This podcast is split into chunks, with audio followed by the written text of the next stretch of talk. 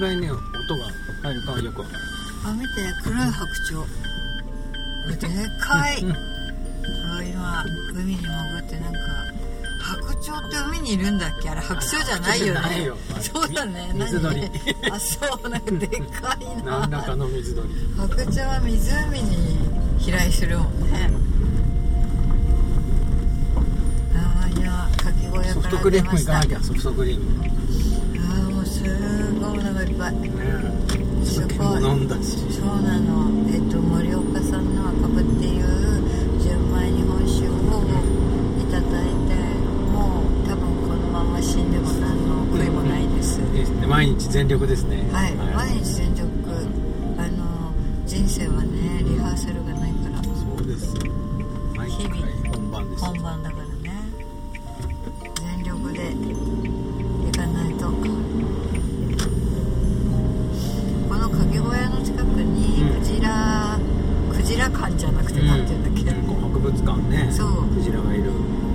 まあクジラ本物はいないんだけど。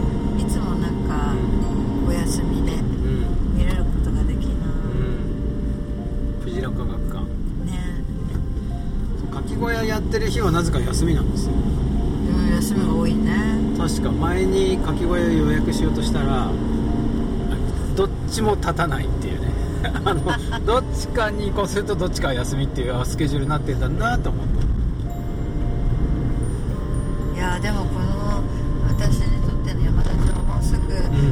んえっ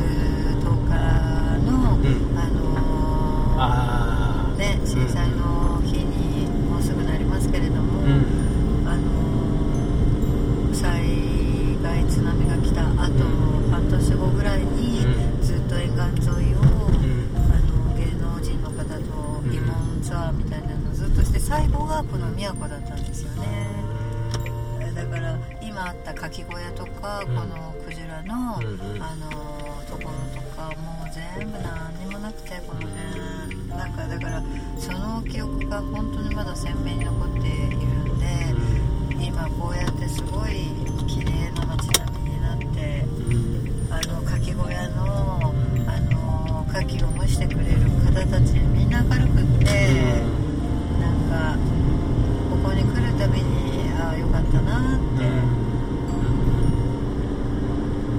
えっとね今片手鍋さんもね多分もう頭の中がソフトクリームのことでいっぱいになっていて無言ですいやいやいやいやいやいやそうなんだなと思って今このささっき掛川のおばちゃんが、まあ上の国道から集落見下ろしていくのがいいんだよって言ってたからああこれかあーと思って海が見えてねそうそうだからこれだなこの風景なんだなと思って今見てこ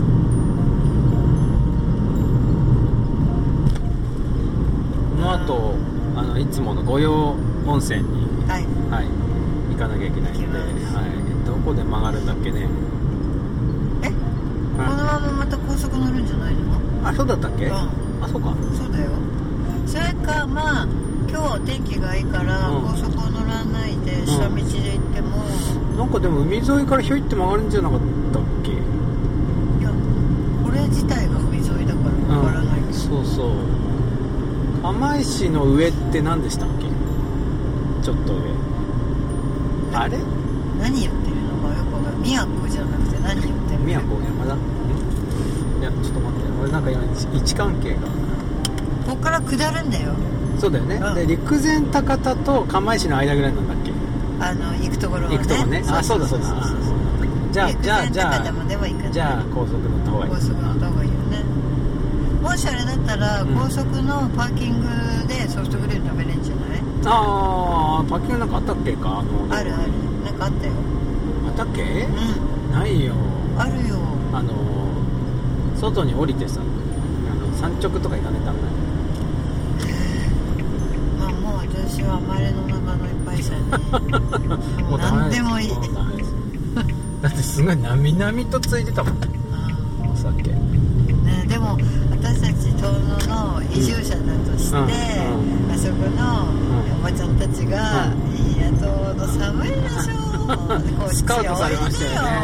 おいでよっていやいやいやいや。まあ確かに海もあってね雲がバーンって抜けてていいですよねこっちの方がね。やっぱ全然ね寒さが違う。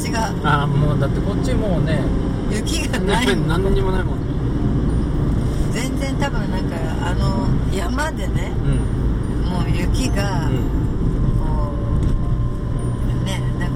封鎖されてるよね。そうね、うん、遠野のとこで止まってんじゃないですか雪が。あまあそこで吹き溜まりみたいになってるのね。あそこで全部雪落としてあとはもう風だけ。いやこんなになんか気候違うのかなって、ね。あとさっきちょっとかき小屋でもうん。話食べながら話していたんですけど、その沿岸部の人たちのこの明るさとか、うん。人を受け入れるオープンな感じってやっぱり海とか貿易とかその船がうん。やっぱり絶えずこうぐるぐる回っていて、いろんな人たちがその船に乗ってくるっていう文化があるから、あのどういう人たちでも受け入れやすいっていう感じがして、うんまあ東農山間部って言っても割とまあまあ大きな町だから、そんな閉鎖的でもないんだけれども、やはりこう山側の人たちとのこうなんか気質の違いっていうのはちょっと感じる部分があるかなって。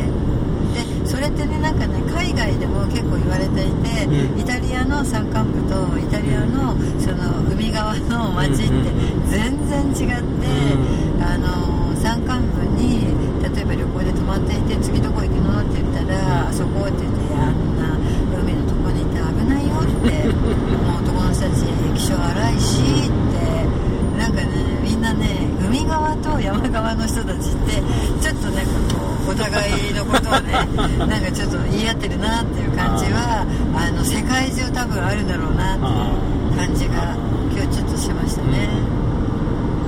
遠野物語とか読んでるとさもう遠野の人しょっちゅう海来てるよね、うん。もうなんか文化圏としては花巻より海の方が近そうな感じがねあ全然近い感じがする。よねだからまあ花巻もなんだかんだって言って、でも山が近くにあるし、うんうんでもこっちの釜石とか三陸の方まで来ちゃうと、ん。もう断然海っていう何かね、うんな。んかね。ね今でもスーパーには魚いっぱいあるしね。そうそう。全部こっちの方のですよね。そうそうそう。そうなんです。だから遠野はうん。山のものも美味しいし、うん。海のものもうん。すごく新鮮なものが美味しいんですよねいやーでもいいよねこうやってちょっとちょっと来れば海だしさ。うん。ちょっと行けば山だし。うん。だからこの鍵小屋なんかランチ的にも行けるよね、うん。行けると思う。でも行って帰ってきて仕事ができるかといえば、うん。そうね。飲んじゃったらもう無理だね。えー飲んじゃったしね私は。いやもうもう昼寝でいい。もうん。うん。う昼寝たい。ねまあ昼寝も大事な仕事ですよ。本当そう思ういやでもい今日行ったその山田町のうんかき小屋は2回目ですけれども、あそこで働いてる人たちが本当になんか気持ちのいい人たちで、ね何度言ってもいいね、今日はあのーおおじちゃんが店長だってことが分かりましたね。店長。って言われて。た そう店長だった。でも知ってました最後の生牡蠣を頼んで、はい。えっと1個サービスしてくれたの。ああああ3つの料金でね。あそうだったの、あらまあまあまあ。そう1個ちっちゃかった？そうそう。1個なんかねちょっとちっちゃくて滑り気味だったから。あそれでかまあ、あの人たちは牡蠣に命をかけてるからそうね。そんななんか完完成度の低い牡蠣にお金はもらえない。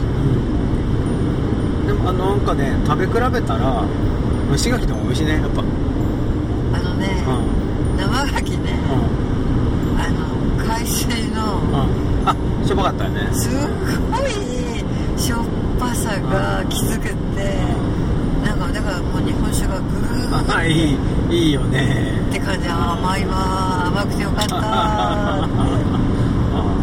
だから蒸すとそれがあの塩水と一緒にちょっと出るからあともしかすると生で食べるのってさその牡蠣の腸管の中にいるんだっけ？かなんかその当たるやつが当たらないように水に通したりさちょっと違うんだよね。ちょっと加工が確か違うんですよ。だそれであのープリプリなのかも。蒸し牡蠣の方が。あそういう加工が入らないから。ああ、うん。確かにね。もうね。いやーなんかまたでもまたこう帰ってさちょっと思い出して牡蠣いっぱい食べたな満足したなと思うんだけどまたね食べたくなっちゃうんだよねねいやいや次は牡蠣フライですかね、うん。うん、頼んでみましょう、いつも行く三陸の、えっとかき小屋のうん。かきフライも美味しい、そうあそこも。あれでも多分とこ日本一美味しいと思うんだけどね。ちょっとかきの種類がうん。違うよね。違うっぽい、うん、あのこっちの山田のかきの方が大きい。うん、確かにね。であのいつも行く三陸のかきの方がなんか平べったくてちょっとちっちゃいんだよねああそうねだからなんかその養殖しているカキのなんかあれが違うのかなってかもしれない感